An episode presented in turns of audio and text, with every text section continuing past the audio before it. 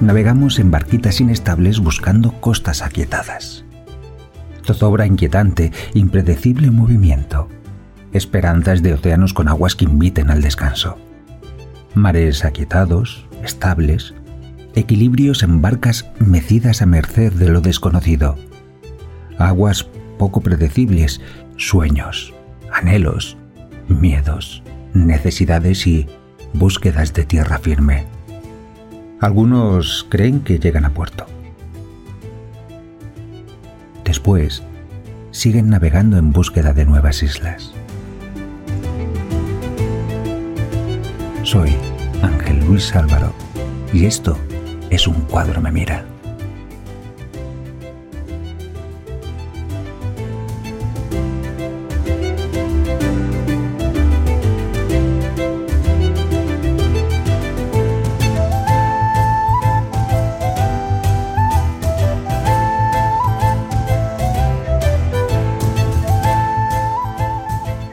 A todo el mundo. Vaya lío con las barcas y los océanos inestables.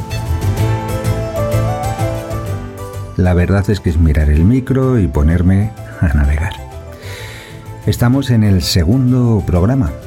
Un cuadro me mira, sigue navegando.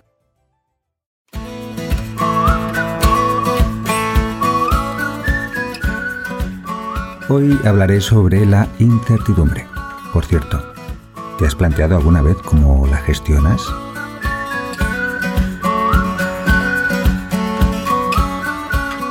Pasaré después a charlar con Candela, a ver con qué nos sorprende hoy en su sección.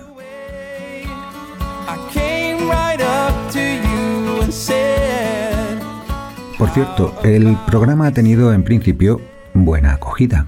Muchos me han preguntado por Candela. Deciros que tiene 13 años, que alguno le ponía muchísimos más. En fin, feedback por lo general positivo, que nos ayuda a ir ajustando cositas y a seguir en el momento o por el momento en la misma línea. Algunas personas también han preguntado que qué era eso del río podcast. bueno, eso eh, es una gracia de las mías. Comentaros para explicaros que en Cuenca hay un río muy chiquitito que es el río Moscas. De ahí la gracia. Si alguien ya no lo entiende, mejor que se olvide del chiste.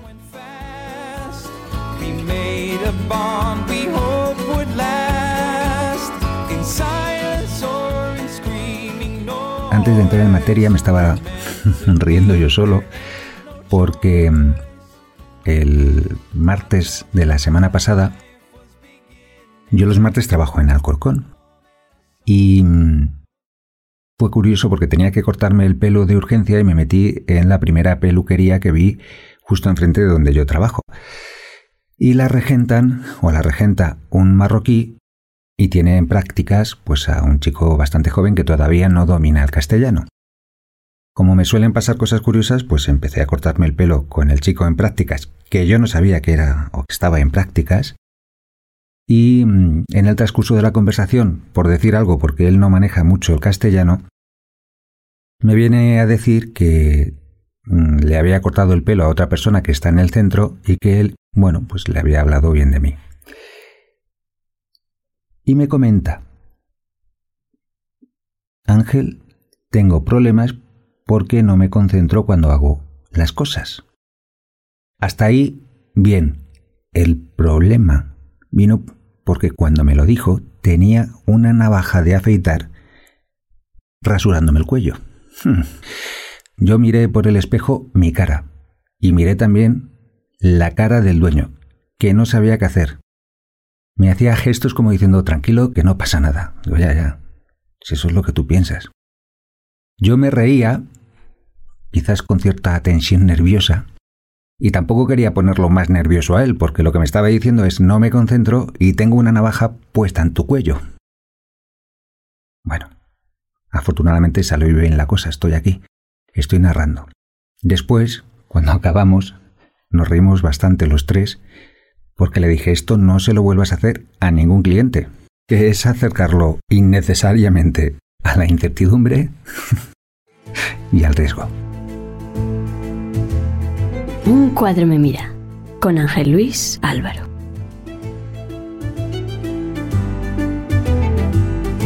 ¡Capitán! ¡Sí! ¡Incertidumbre a la vista! ¡Vamos, Urumete!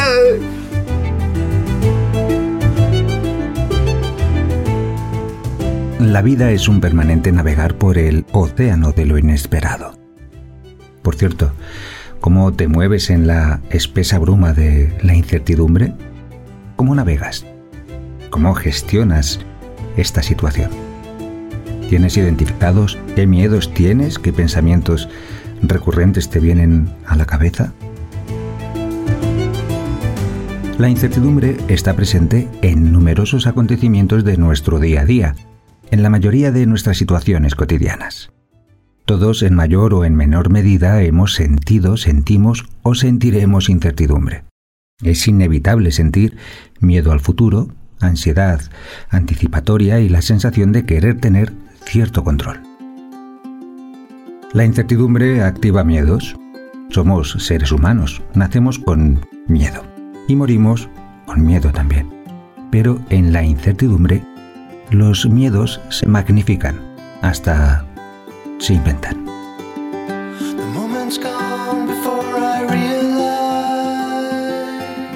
Miedo al rechazo, al que dirán, a perder poder, al fracaso. En fin, el mar de la incertidumbre agita el fondo y los miedos se mueven al son de la corriente. Como ejemplo, uno de ellos que suele golpear con bastante virulencia en tiempos inciertos es el miedo a, no poder subsistir, un miedo muy biológico, relacionado con una necesidad básica para el ser humano, una motivación de la base de la pirámide de Maslow, las necesidades relacionadas con la seguridad. Yo, muchos me conocéis, para los que no me conocéis, soy autónomo, freelance que me da como más caché. Pero hoy en día da igual eh, el mundo laboral en el que te muevas. Tengas un contrato por cuenta ajena, seas autónomo o estés en paro. Vivimos muy cerca de la incertidumbre. Actores, artistas, autónomos, da igual, cualquier profesional. Conocemos bien lo que es estar activos profesionalmente, pero también inactivos esperando una llamada de teléfono para poder trabajar en algún proyecto. Y que este teléfono no suene. No suene incluso en periodos largos de tiempo. Y ahí estás tú, con tu pequeña barca, navegando entre tus miedos, recibiendo un oleaje de pensamientos que te deja a la deriva. Solo el saber la valentía, el espíritu, la experiencia del capitán o capitana permite mantener la barca a flote, navegar en la incertidumbre. ¡Qué aventura!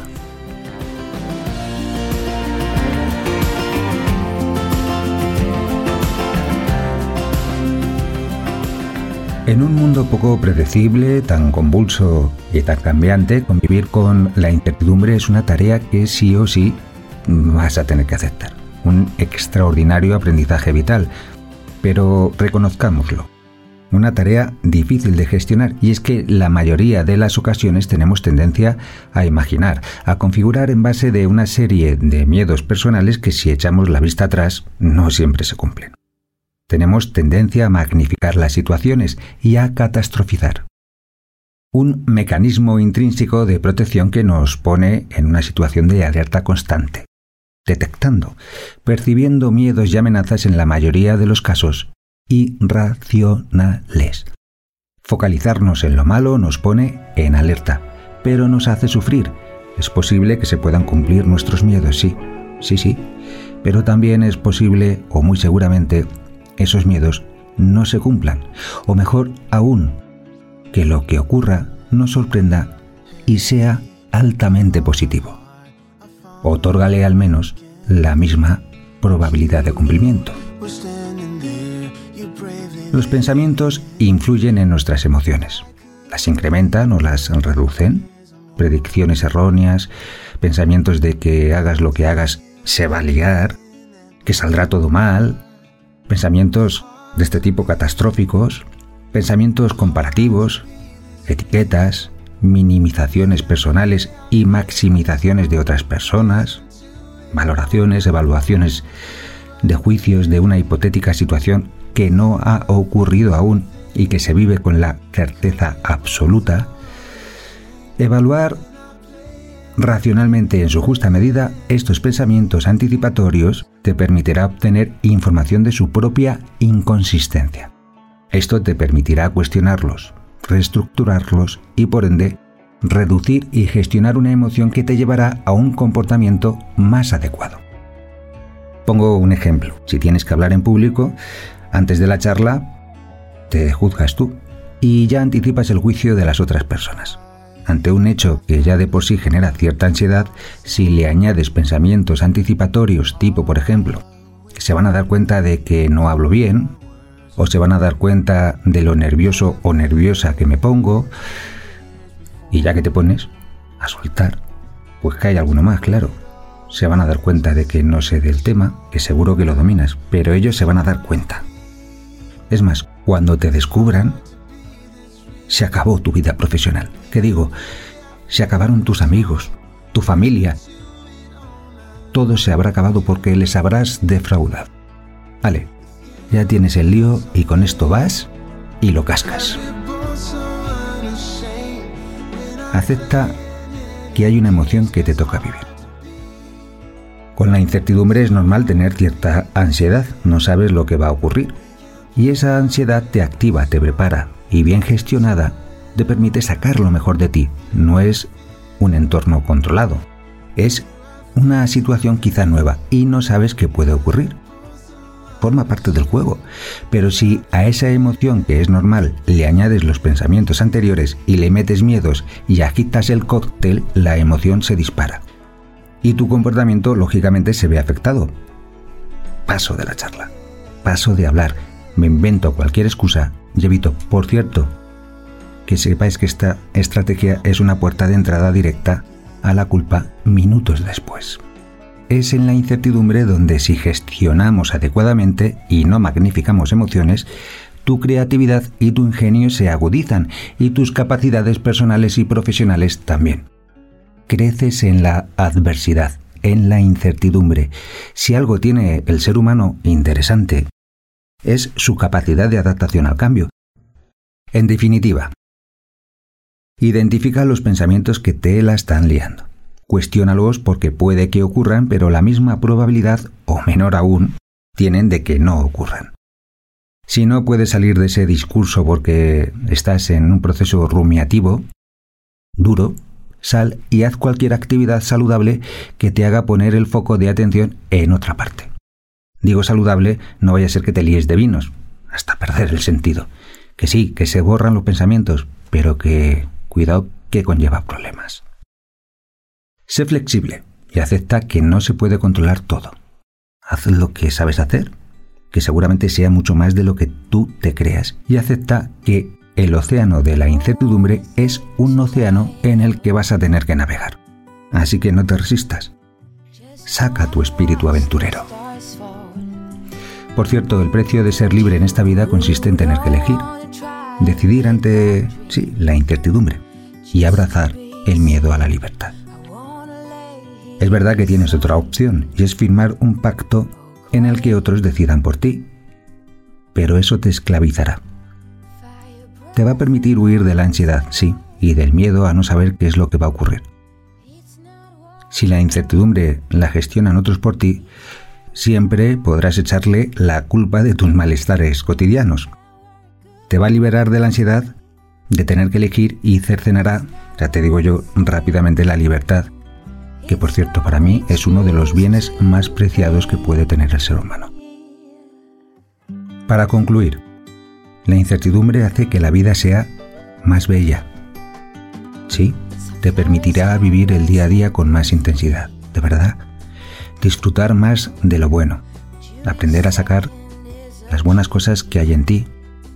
Agudizarás el ingenio y te centrarás en respirar, subsistir y a perseguir tus pasiones. Así que sal al mar y navégate la vida. Vívela es el momento de decidir cómo navegar con el tiempo que se te ha otorgado. Despliega velas y pon rumbo aventurero hacia la isla de los constantes nuevos inicios.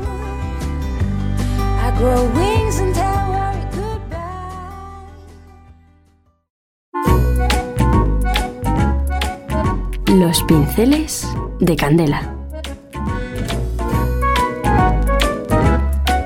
Muy buenas, doña Candela. Buenas tardes. Otra vez en, en este magnífico programa. Hombre, claro. Eh, hoy estrenamos sección porque el otro día Yes. fue una improvisación, pero algo te has traído. Sí, me he traído un cuadro. ¡Ole! Claro, me lo pediste, yo me lo traigo. Y aparte del cuadro, vamos a charlar sobre algo más. Sobre la música que escuchamos ahora los jóvenes. Ah, muy interesante. Sí, sí, sí, porque yo realmente, bueno, ya sabes que me gusta mucho el blues y el jazz Sí. y la música celta. Y, y es verdad que música actual estoy escuchando poquito. Y como te pones los cascos, pues cuando la escuchas yo ni me entero. ok, bueno, pues tú dirás qué cuadro nos traéis hoy. Eh, pues hoy he traído la Gioconda de Leonardo da Vinci. Oh, O la Mona Lisa también se puede decir. sí, la verdad es que sí. Bueno, un cuadro es espectacular. ¿eh? ¿Dónde está la Mona Lisa? Está en el Louvre. En el Louvre. En el Louvre. Ahí, ¿Lo puedes repetir, por favor? el Louvre. Ole, Dios mío. ¿Y, mm, ¿Y qué me puedes contar un poco del cuadro? ¿Qué nos puedes contar? Que, a ver, pues está pintado en óleo y el óleo eh, tarda un montón en secar. Sí. Sí, tarda muchísimo. Por ejemplo, si pintas un trocito muy chiquitín, muy chiquitín, tarda como una semana, un día, más o menos así, en secar. Y pues eso, que yo creo que algunos cuadros que están que son muy grandes han podido tardar un montón, porque telita. Eh, el cuadro que está ubicado en, en París eh, corresponde a un polifacético eh, autor, artista, que es Leonardo Da da Vinci. Un autor que está lleno de misterios. Sí. Fíjate. De hecho, mm, uno de los cuadros más famosos, lógicamente, es, es la Mona Lisa, pero uno de los que también se conoce muchísimo y gracias a un libro que se publicó en el 2000, no sé si tres o seis, no lo tengo claro, de Dan Brown, El Código da Vinci, Sí. es eh, la Santa Cena, que está ubicada en Milán. No sé si lo conocías. Más o menos. Bueno, él cubra el, el libro con eh, relativos misterios en referencia a esa obra ¿no? de Sí. Leonardo da Vinci. ¿Qué más nos puedes contar? ¿Qué te puedo contar? Que como tú has dicho, eh, está llena de misterios. ¿Ves? El, Sabía yo el que cuadro había está algo. lleno de sabía- misterios. Sabía yo que había algo. Eh, lo primero es su sonrisa. Esto es lo, en lo que más te centra a todo el mundo cuando ve el cuadro. Su sonrisa, si la miras directamente, se ve como indifer- indif- eh, indiferencia. O sea que no sabe si está sonriendo o está seria o está triste. Bueno. Em, pero cuando miras a otra parte del cuadro, mm, ves la sonrisa. Eso es mm, que la verdad Leonardo da Vinci jugó ahí un poco para hacernos la jugarreta. Tú sabes que Sigmund Freud, que es el padre del psicoanálisis, hizo referencia a la sonrisa de la Mona Lisa. Eh, dijo que era la sonrisa latente de su madre. Hizo esa interpretación él. Como curiosidad, ¿eh? simplemente quería hacer ese pequeño apunte. Más cosas. ¿Qué más te cuento? A ver. Em, te puedo decir que fue robada por uno de los trabajadores del museo. Jolín, sí. Que fue a las 7 de la mañana con una bata, como si se hubiera despertado ahora mismo. Pues lo mismo. Se fue con una bata, lo cogió y mm, se lo guardó y salió para su casa. Y no se enteró nadie. No, hasta que llegó el de la restauración y dijo, pues ¿dónde está? y fue... Yo sabía que lo habían robado. Lo que no sabía es cómo había sido la forma. Sí. Sí, sí. Y claro, entonces al, cuando lo estaba robando le quitó el marco para llevarse solo el cuadro y por eso en el cuadro de ahora sale una grietecita de quitarle el marco. Ganas ya de ir a París solo para ver la grieta. Venga. Ya sabes que nos gustan mucho los misterios. Sí. De hecho, hay que decirlo, eh, seguramente lo comentaremos después del programa de Navidad. Vamos a ir a La Coruña, a pasar allí el día 31 y pasaremos por el castillo de Ponferrada, un castillo verdad. templario precioso que también tiene mucho misterio. Y nos gusta meternos en la cripta, que es donde dicen que ocurrían cosas misteriosas por parte de los templarios. Oye, pues fantástico. La verdad es que, mm, no sé si tienes algún comentario más, eh, por qué te atrae el cuadro, qué es lo que te ha llamado la Mm. atención. Pues el cuadro, eh, mm, desde pequeñita siempre tenía ahí el misterio de a ver qué era esto y porque todo el mundo hablaba de su sonrisa. Yo no tenía ni idea de lo que era eso. Jolín. Entonces, mm, cuando fuimos al Louvre, eh, lo vi y era, además es súper chiquitín y está lleno de vigilancia. Ujú. Está rodeado por una barrera y no, no te puedes acercar. Normal, pues se aparece el tío de la bata. Claro.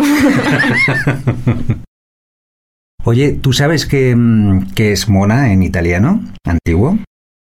Espérate que creo que he leído algo.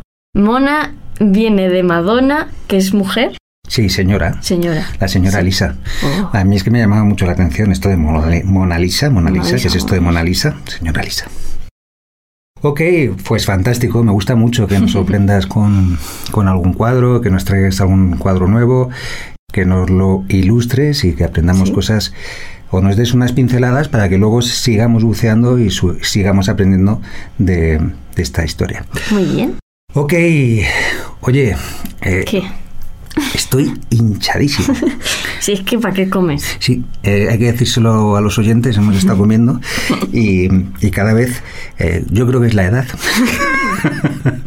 Eh, o como más o lo que como me sienta peor y estoy que voy a decir una frase que yo creo que te, te vas a reír porque lo suelo decir muy a menudo, pero es que hoy es verdad, es que hoy no ceno. Y si no ceno mañana... Tampoco. o- sí, o mañana me pongo a dieta. Pero es, es tremendo, no puede ser que estemos grabando a principios de diciembre y ya Sí. esté prácticamente saturado. En fin, tendré que cuidarme. Tendremos que hacer una dieta más saludable. Ya para enero. Sí, sí, ya. Ya para enero. Déjalo.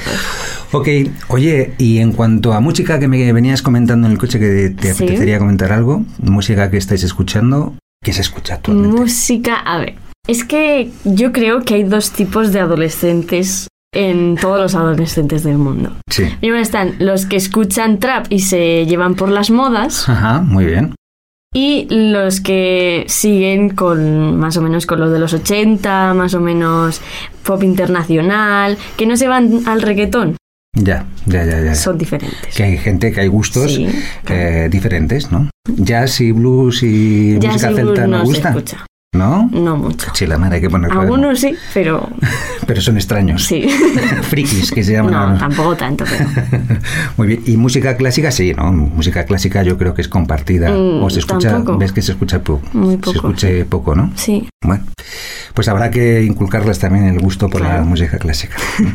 en fin. Mm, ¿Y qué nos traes? ¿Qué traes de música? ¿Qué gustos? De música, pues a ver, a mí personalmente me gusta más el pop internacional. Entonces, claro, hay un montón de artistas que yo conozco y me gustan mucho que te vengo a comentar a ver si te los conoces. Venga, tira. Va a ser difícil, pero cuéntame, cuéntame algunos. A ver, una artista muy reconocida que está ahora súper de moda, Taylor Swift. Eh, no, No la conozco. no la conozco. No le pongo cara ahora mismo. Ni sonrisa como la Mona Lisa. Otras, eh, otros autores, por ejemplo. Mm, los Jonas Brothers, que esto es muy curioso. Hombre, esto sí, esto sí que me suenan, porque alguna amiga tiene hijos y hace concretamente un año me comentó que estaban como locos porque iban a ver a los Jonas Brothers. No sé, bueno, no sé si hace un año o hace unos cuantos años que vinieron a Madrid, que estuvieron en Madrid. Hace unos cuantos años porque, mira, te voy a contar la historia. A ver, los Jonas Brothers es que me vi un documental, entonces me lo sé. sigue, sigue. A ver, eh, empezaron a cantar en una iglesia, porque su padre era pastor. Sí. Y entonces eh, cogieron fama y ahí subieron al estrellato máximo, máximo, máximo. Y luego eh, como que empezaron a entrar con una depresión extraña del estrellato. Un- uno de sus hermanos se casó, pero él quería seguir y los demás no querían. Y uno se fue por su parte y así. Entonces se separaron. Y pues pasaron unos cuantos años y ahora se han vuelto a juntar. Bueno. Ya han hecho un disco. Ole, fantástico. ¿Y alguno más? ¿Alguno más? Hoy estamos extendiendo aquí Sí, la... sí, sí. El próximo día será más cortita. Ava Max. O Eva Max. Es como la mujer del momento también. Que pues tiene una forma de cantar muy bonita. Y pues lo que más llama la atención es su corte de pelo. Porque Ah. tiene un, eh, un lado súper largo y el otro cortito. Y pues sí, está muy de moda. Ok, eh, un placer, como siempre, hablar contigo. Le das mucha vidilla al programa, que ya sabes que yo suelo meter un ritmo muy tranquilo. Y esto, pues, eh, me alegra eh, hacerlo contigo. ¿Alguna pregunta? Sí, te voy a hacer una pregunta. A ver, si tú ahora mismo estuvieras en mi edad, o sea, los teenagers, los adolescentes, Yes. ¿en qué bando estarías? ¿En el del trap y el reggaetón o en el de pop internacional? Es, es difícil. Yo, fíjate, es un estereotipo, una etiqueta que le he puesto sin conocer prácticamente a la música que se escucha en el trap y en el reggaetón. Se nos ha caído una persiana o algo de eso de Sí. vecinos. Vale. En el trap y en el reggaetón, pero mm, seguramente creo que estaría, si me das a elegir entre esas dos opciones, estaría en el pop internacional, si no hay más. ¿Por qué? Tengo la sensación de que las letras del reggaetón eh, son un tanto machistas. ¿eh? Y- y- Algunas sí, otras no. Ajá, vale, fantástico, me viene muy bien que me lo digas, ¿vale? Sí, Por sí. no generalizar. Y ese acercamiento, esa etiqueta que yo les he puesto en cuanto al tratamiento de la mujer eh, cuando se canta, pues eh, no me llama mucho la atención porque es una forma de socialización y una forma de educación mm, que está muy presente en, en la gente joven, en los adolescentes. Ahora mismo tenéis como socialización principalmente eh, YouTube y la música, concretamente que también se escucha a través de YouTube. Y, y es una manera de empezar a meter determinadas creencias que, que en pleno siglo XXI estamos tratando de erradicar. No me quiero extender, seguramente me iría al pop internacional y trataría de convencer a la gente para que escuchara jazz, blues y música celta y música clásica. Muy bien. Ok, bueno, pues hasta la próxima semana. Ya el siguiente programa va a ser eh, de cara a la Navidad, con lo cual será, será un, un programa navideño. Y, y bueno, veremos a ver qué es lo que hacemos ahí. Perfecto. Pues nada, te despides. Adiós. A ver, ¿qué puedo decir? Mm, pues hasta la próxima semana, ¿no? Bueno, fantástico. Bueno, un beso muy fuerte. ¿eh? Besito. Chao, que Adiós. estudies mucho esta semana. Sí, ¿eh? sí.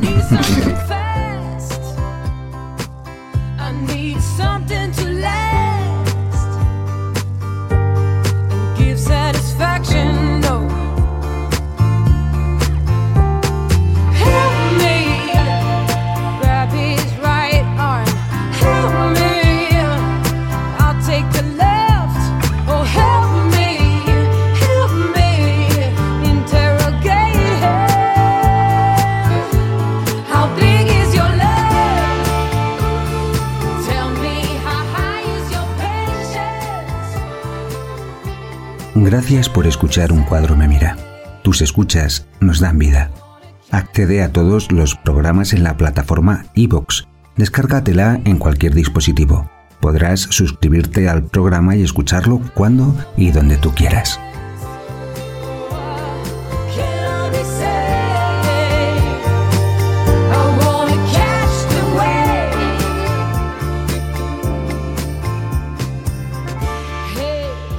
Bueno, pues ya toca despedirnos.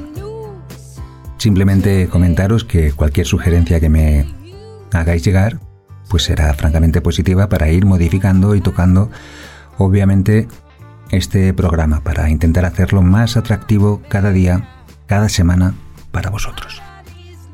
La próxima semana nos vemos o nos escuchamos. Chao. ¡Capitán! ¡Incertidumbre a la vista! Vamos a por ello.